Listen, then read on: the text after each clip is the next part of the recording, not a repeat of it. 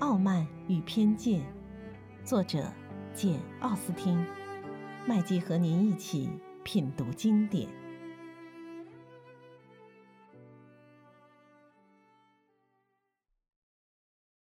第十四章。Collins 先生并不是个聪明人，他虽然受过教育，踏进了社会，但是先天的缺陷却没得到多少弥补。他长了这么大。大部分岁月是在他那个爱钱如命的文盲父亲的教导下度过的。他也算进过大学，但只是凑合着混了几个学期，也没交上一个有用的朋友。父亲的严厉管教使他养成了唯唯诺诺的习气，但是这种习气如今又给大大抵消了，因为他本来就是个蠢材，一下子过上了悠闲生活，难免会飘飘然起来。何况年纪轻轻就发了意外之财，自然会越发自命不凡。当时亨斯福德教区有个牧师空缺，Collins 鸿运亨通，得到了凯瑟琳·德布尔夫人的恩赐。他一方面敬仰凯瑟琳夫人的崇高地位，尊崇她作为自己的女恩主；另一方面又非常看重自己，珍惜自己做教士的权威，做教区长的权利。这一切造就了他一身兼有傲慢与恭顺、自负与谦卑的双重性格。他现在有了一幢舒适的房子，一笔可观的收入，便想结婚了。他所以来和朗伯恩这家人重新修好，就是想在他们府上找个太太。如果那几位姑娘真像大家传闻的那样美丽可爱，他打算从中挑选一个。这就是他为继承他们父亲的财产所定的补偿计划——赎罪计划。他认为这是一个绝妙的计划，既十分妥善得体，又充分显示了他的慷慨豪爽。他见到几位姑娘之后，并没有改变原来的计划。贝妮特小姐那张妩媚的脸蛋儿，更加坚定了他的想法，也更加坚定了他那一切先紧老大的旧观念。因而，头一天晚上，他便选中了 Jane。不过，第二天早上，他又做了变更。原来早饭前，他和贝内的太太亲密的交谈了一刻钟，先是谈起了他的牧师住宅，然后自然而然的引到了他的心愿，说是要在朗伯恩为那幢住宅找位女主人。贝内的太太一听，乐得喜笑颜开，一再鼓励小伙子。不过告诫他不要选择 Jane。呃，讲到我后四个女儿，我不敢贸然说，呃，我也说不准，呃，不过我没听说他们有什么对象。至于大女儿嘛，我倒要提一句，我觉得有责任提醒你，她可能很快就要订婚了。Collins 先生只得从 Jane 转向 Elizabeth。而且转得很快，就在贝内的太太拨火的一刹那完成的。伊丽莎白无论年龄还是美貌都仅次于 Jane，当然第二个就要轮到她。贝内的太太得到这个暗示如获至宝，心想她很快就要嫁出两个女儿了。昨天她连说都不愿说起的这个人，现在却深得她的欢心。莉迪亚没有忘记打算去 Millington 走一趟，姐姐们除了 Mary 以外，个个都愿意跟她一起去。贝内特先生一心想把 Collins 先生支开，好独自待在书房里清静清静，便请他陪女儿们一道去。原来吃过早饭以后，Collins 先生跟着他来到了书房，一直赖在那里不想走，名义上是拿着书房里最大的一本书在看。实际上，却在喋喋不休地跟贝内特先生谈论他在亨斯福德的住宅和花园。他的这般举动搅得贝内特先生心烦意乱。他一向可以在书房里图个悠闲清静。他跟伊丽莎白说过，他可以在其他房间里见见愚蠢自负的人，但他书房里却要杜绝这种人。于是他立即恭请 Collins 先生陪女儿们一块儿出去走走。其实，Collins 先生本来就不是读书的料，走走路倒还蛮合适，因此他欢天喜地的合上书本走了。一路上，Collins 先生只管夸夸其谈，废话连篇，表妹们只得客客气气的随声附和。就这样来到了 Millington。这时，几个小表妹可就不再理会他了，他们的眼睛立刻对着街头咕噜来咕噜去，看看有没有军官。此外，就只有商店橱窗里十分漂亮的女帽，或是委实新颖的细纱布，才能吸引到他们。转眼间，诸位小姐注意到了一位年轻人，此人他们以前从未见过，一副十足的绅士派头。正跟一位军官在街那边散步，这位军官就是丹尼先生。莉迪亚跑来，专要打听他从伦敦回来了没有。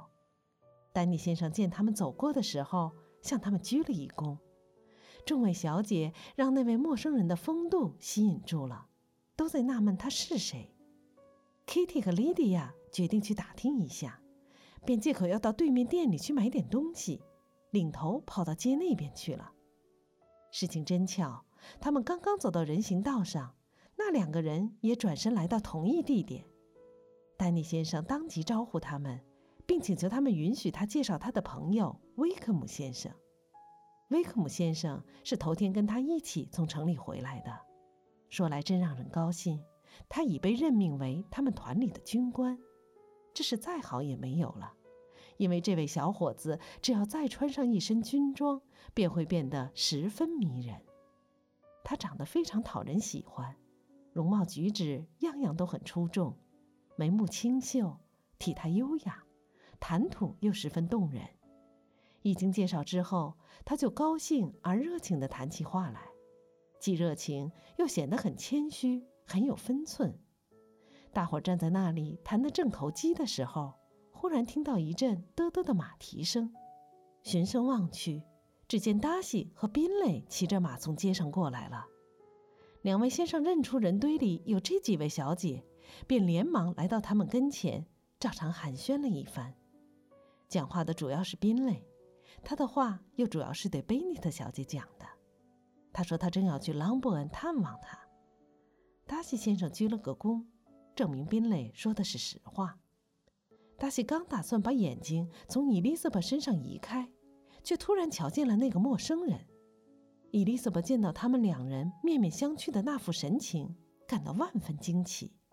两人都变了脸色，一个煞白，一个通红。过了一会儿，威克姆先生出了出帽檐，达西先生也勉强还了一个礼。这是什么意思呢？既令人无法想象。又让人忍不住想要闹个明白。又过了一会儿，宾利先生似乎没注意到这幕情景，便告别了众人，又与朋友骑着马往前走去。丹尼先生和威克姆先生陪着几位小姐走到菲利普斯先生家门口，尽管莉迪亚小姐再三恳请他们进去，甚至菲利普斯太太还打开了客厅的窗户，大声跟着一起邀请，两人。还是鞠了个躬，告辞了。菲利普斯太太一向喜欢见外甥女，两个大外甥女最近没见面，因此格外受欢迎。他急切地说：“听说他俩突然回到家里，他感到非常惊奇，因为家里没有派车去接他们。若不是碰巧在街上遇见庄四先生药店里的伙计，告诉他贝内特家的两位小姐已经回家。”不用再往内瑟菲尔的送药了，那他还不知道他们回来了呢。菲利普斯太太刚说到这里，Jane 向他介绍了 Collins 先生，他客客气气地欢迎 Collins 先生，Collins 先生也倍加客气地答谢他，并且道歉说他与太太素未平生，不该贸然闯到府上，不过他毕竟还是感到高兴。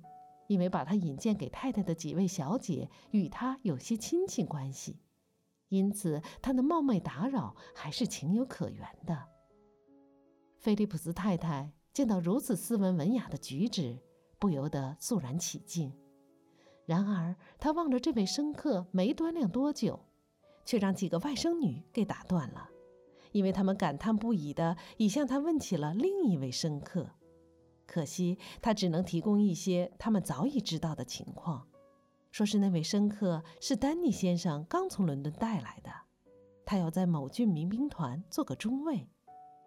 菲利普斯太太还说，他刚才在街上逛来逛去的时候，他盯着他打量了一个钟头。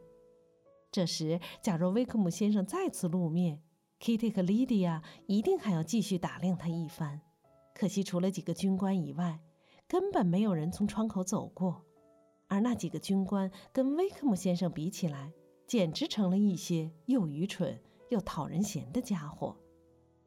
有几个军官明天要来菲利普斯家吃饭，姨妈说：“倘若他们一家人明天晚上能从朗伯恩赶来，她就让丈夫去请威克姆先生。”这个主意得到了大伙儿的赞同。菲利普斯太太郑重其事地说：“明天要来一场热闹有趣的抓彩牌游戏。”玩过之后，再吃一点热餐。一想到如此欢乐的情景，真令人兴奋。因此，大家兴高采烈地分手了。柯林斯先生出门的时候，又再三表示歉意。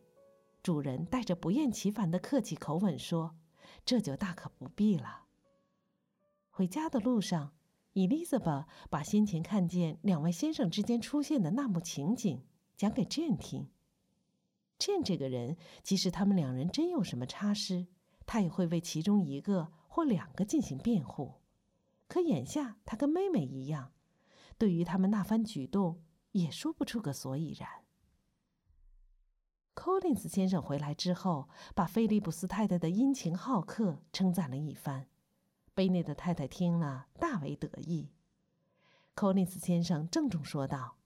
除了凯瑟琳夫人母女之外，他从没见过这么风雅的女人。菲利普斯太太虽说和他素未平生，却百般客气地接待了他，甚至还指明要请他明天晚上一道去吃饭。他想，这件事多少要归功于他和贝内特府上的亲戚关系。但是如此殷勤好客，他长了这么大还从来未曾遇到过。